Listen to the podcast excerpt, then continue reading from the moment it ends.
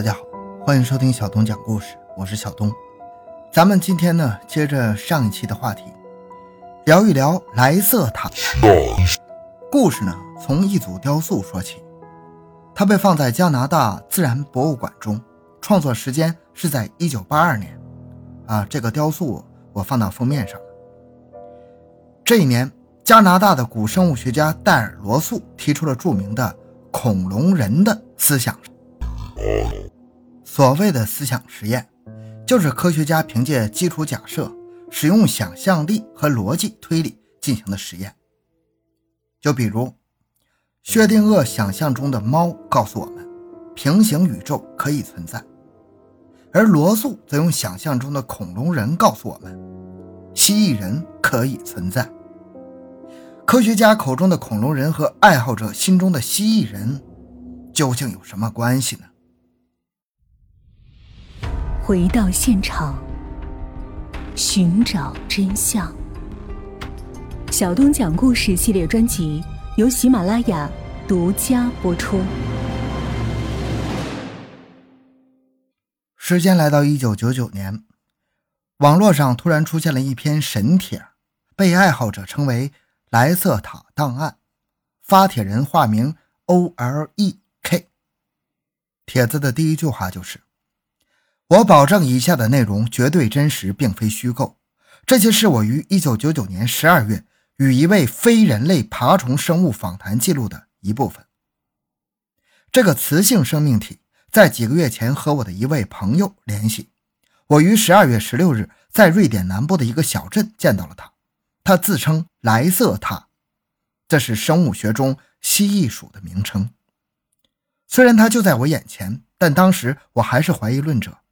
我和他谈了三个小时以后，我负责任地告诉大家，这份档案绝对不是那种说是事实，实际上又是编撰的 UFO 档案。我确信这份档案就是真相。网络上的原始档案多达三万五千字，分为几十个问题，由 OREK 提问，莱斯塔作答，内容极其颠覆认知。为了让大家更容易心平气和地分析莱斯塔档案中的内容。我们先来分享一段科学家对恐龙人的设想。恐龙人的假设，时间回到六千五百万年前，科学家预计一颗含有大量一元素的小行星撞击在中美洲，然后全球生态突变，粉尘遮蔽太阳光，酸雨持续一年之久，火山地震不断发生，大量动物、植物死亡。当时的地球霸主恐龙正在这场灾难中灭绝的，但是。在这场大灾难中，也有一些动物幸存了，比如人类的祖先躲到地下的小型哺乳动物，以及最终飞上天空的小型恐龙，也就是鸟类。罗素的恐龙人思想实验也从这个小行星撞击事件开始。假如有一种小型恐龙。也能像小型哺乳动物一样躲进洞穴、躲入地下、苟延残喘地活下来。那么，它们会不会在日后进化发展出和人类一样的智慧呢？显然，这个假设是有可能的，因为罗素的研究对象就符合这个假设。这种恐龙叫做商齿龙，它们的化石主要分布在七千五百万年前到六千五百万年前的地层中。通过研究不同时期的商齿龙化石，科学家们发现，在这一千万年的进化中，它的脑容量正在逐渐变大，它们正在变得越来越聪明。虽然截止六千五百万年前，它们的脑容量还是比现代人类小太多，但它们已经比其他恐龙大六倍，比同时期哺乳动物，也就是人类的祖先大两倍。罗素进一步推理，如果商齿龙存活至今，它们的脑容量至少在。一千一百 cc 以上和现代人类的一千三百六十 cc 相差就不大了。除了大脑化石之外，商齿龙的手部化石也证明，它一直在进化。截止六千五百万年前的化石，它已经可以做出某种程度的抓取动作。所以，罗素的思想实验结论是：如果商齿龙进化至今，它们将具有三根手指、硕大的脑袋。和直立行走的姿态，他们将它称为恐龙人。于是，一九八二年，罗素与艺术家罗瑟金合作，完成了我们最开始提到的那组雕塑，就是本期故事的封面。雕塑中，一个是截止六千五百万年前商齿龙化石复原，一个是商齿龙进化至今的人形假象。罗素推测，这种恐龙有肚脐、胎生，因为胎盘是发育出如此硕大头颅的必要条件。但是它没有乳房，它采用和鸟类一样的反刍方式喂养幼崽，它也没有外露的生殖器，也没有长长的尾巴，它有和人类类似的双眼视觉。它体温恒定，类似于鸟类的恒温机制。它的身高体重不好判断，可能是比人类略高达两米以上，或者是比人类略矮一米四左右。他的语言听起来像鸟儿在歌唱。罗素的恐龙人理论自提出以来，得到了一些古生物学家的认可，但也受到了很多的批评。批评者其实也并不是质疑恐龙进化出智慧。而是指责罗素的想象图太过于拟人了。他们认为商齿龙即使进化出智慧，它的形态也应该更接近与霸王龙的体态，或者是今天的大公鸡，身体前倾，身后有保持平衡的尾巴。关于罗素的理论听起来很荒诞，但是科学上这个理论却是有一定可能性的。我们可以再举例四个生活中的例子来帮助解答。第一。恐龙人进化出脐带，现在的蜥蜴就有胎生的蜥蜴，而且分布很广泛。恐龙人进化出脐带胎盘，这并不奇怪。第二，恐龙人体温恒定，现在的鸟类已经被确认是恐龙的直系后裔，它们的体温就是恒定的。最新的研究也认为，恐龙可能并非爬行动物，而是一种恒温动物。而恒温也是进化出硕大脑袋的前提。第三，鸟类是有语言的，鸟类沟通的机制和犬吠、狼嚎、猩猩叫截然不同，更像是人类的语言。四，鸟类中的鹦鹉科、鸦科是非常聪明的，甚至可以说其智商、情商可以碾压海豚、家猪、家犬这类传统观念上认为非常聪明的动物。乌鸦被证实。会转开牛奶盖会把坚果放在路中间，让汽车帮他们碾压开，还会有意点燃森林大火，帮助自己捕食，并且这些聪明的行为，当一只乌鸦掌握之后，他就会马上教会附近所有的乌鸦。而鹦鹉可以说更加智商逆天了。二零零七年，一只非洲灰鹦鹉去世了，《卫报》为它发来一张讣告。Alex，也就是这只鹦鹉的名字，比许多美国总统还聪明。Alex 与心理学家相伴三十年，他学会使用英语词汇分辨五十种不同的物体、七种颜色、五种形状，认识一百五十个英语单词。他还能数数，并且理解零这种人类也才刚刚理解了两千年的高级概念。他还会使用“我想要”和“想去”等等短语。他能表达情绪，甚至会撒谎。其智力、情感水平和六岁儿童相当。有了之前的铺垫，我们再来分享一些爱好者的猜想。爱好者认为，所谓的蜥蜴人正是一种进化出智慧的恐龙人，他们至今还生活在地球上。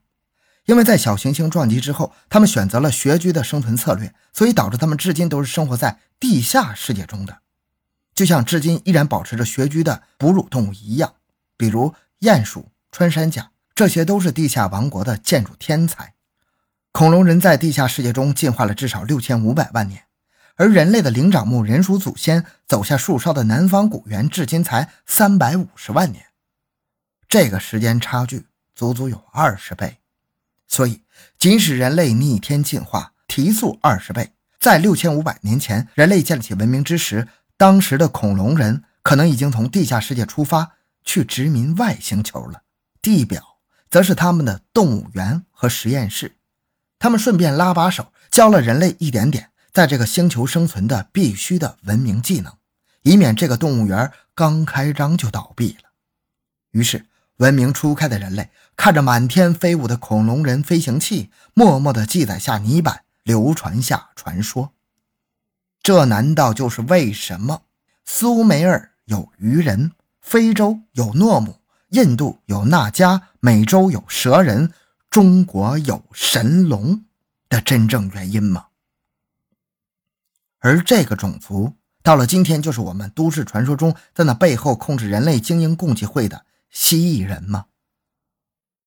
咱们前两期节目可讲了，蜥蜴人在传说和目击报告中都说他们是人形、绿皮、三指、双足行走，居住在地下世界，充满智慧和阴谋。这不正是对罗素的恐龙人的描述吗？综合上面的猜想之后，我们再来看看这个莱瑟塔档案。档案中，O R E K 问莱瑟塔的第一个问题是：“你是外星人吗？”莱瑟卡答：“不，我不是外星人。严格意义上来说，你才是外星人。我是地球原住居民。”我们的种族从恐龙时代就开始朝智慧生物的方向进化，我们由你们口中的恐龙进化而来，而你们在两三百万年内进化出智慧，这是因为有另一个外星种族加速了地球古猿的进化。你们的祖先是外星种族和地球古猿，进化在自然情况下是个非常缓慢的过程，你们已经明白了这一点，但是这一点却不适用于你们自身。第二个问题。你多大了？你们居住在地表，靠天文周期纪年；我们居住在地下，靠地磁周期纪年。换算成你们人类的概念，我差不多二十八岁。那么，你来见我的目的是什么？我是个好奇的学生，类似于你们的社会行为学。我的目的是研究当你们得知真相后的反应。以往的研究报告和教科书上说。你们每个人都会拒绝相信我的话，但我希望那是错的，因为如果你们想要在未来几十年存活下去的话，你们需要开始理解真相。嗯，那 UFO 是真的吗？你们所谓的 UFO 大多数是自然现象，比如高空中等离子体。不过有一些 UFO 真的是飞行器，但要么属于你们自己种族的军方。要么属于其他的外星种族，你们绝少会看到我们的飞行器。我们在大气层中飞行，通常非常小心，并且我们的飞船是隐身的。如果你读到一篇报道，说看到金属亮灰色的雪茄型圆柱飞行物，长度二十米到二百六十米之间，并且伴有非常深沉的嗡嗡声，在雪茄的金属表面还有五盏亮灯，那很可能是看到我们的船了。三角形的 UFO。通常是属于你们自己的军方，但他们也是用外来科技制造的仿制品。其他形态的 UFO 通常属于其他外星种族。如果你真的很想看看我们的船，你可以去南北极以及去亚洲内陆的山脉当中，我们经常会从那个地方进出地面。嗯，你们有国旗之类的标识吗？我们主要有两个标识，第一个是古老的标识，现在已经不常用了。是一个黑色的背景，上有两只白色的翅膀。这里的颜色对应着我们的宗教意义。虽然我们已经不常用这个标识了，但是你们人类在古籍中频繁的借用它。第二个标识是你们成为龙的神秘存在体。龙摆成一个圈，中间有七颗白色的星，七星代表月亮、火星、金星以及木星和土星的四颗卫星。这是我们已经建立殖民地的地方。如果你们在我先前描述的飞行器上面或者地下设施中看到这两个标识，那表明这个地点和东西绝对属于我们。建议你们尽可能的远离那些地方。紧接着，O L E K 提出了要拍照以作为莱瑟卡存在的证据，莱瑟卡拒绝了，并告诉 O R E K，他们的种族需要保持神秘。这个原因更多是因为人类宗教上的需求。人类的某些文献上。将他们描述为邪恶的大毒蛇、邪恶的龙，这都是错误的；而某些文献上也将他们描述为人类的导师和朋友，这也不是完全正确的。虽然人类是另一个外星种族的基因工程产物，但莱瑟塔的种族也多多少少影响过人类，某种程度上也加速过人类的进化，算得上导师。但他们绝对不是出于什么目的而教导人类，他们对人类不感兴趣。反而是人类热衷于神化他们的种族。莱瑟塔再次强调，虽然他们现在已经有好几处太阳系的殖民地，但他们起源于地球。事实上，这是他们的星。事实上，这是他们的星球，而不是人类的。接着，为了证明自己的存在，莱瑟塔讲了一段颠覆认知的地球历史。在莱瑟卡的故事中，地球文明史被提前到了六千五百万年前的恐龙时代，人类的起源更是不可思议。而这个颠覆认知的地球历史是什么呢？咱们下期再来讲讲这个蓝色卡的神秘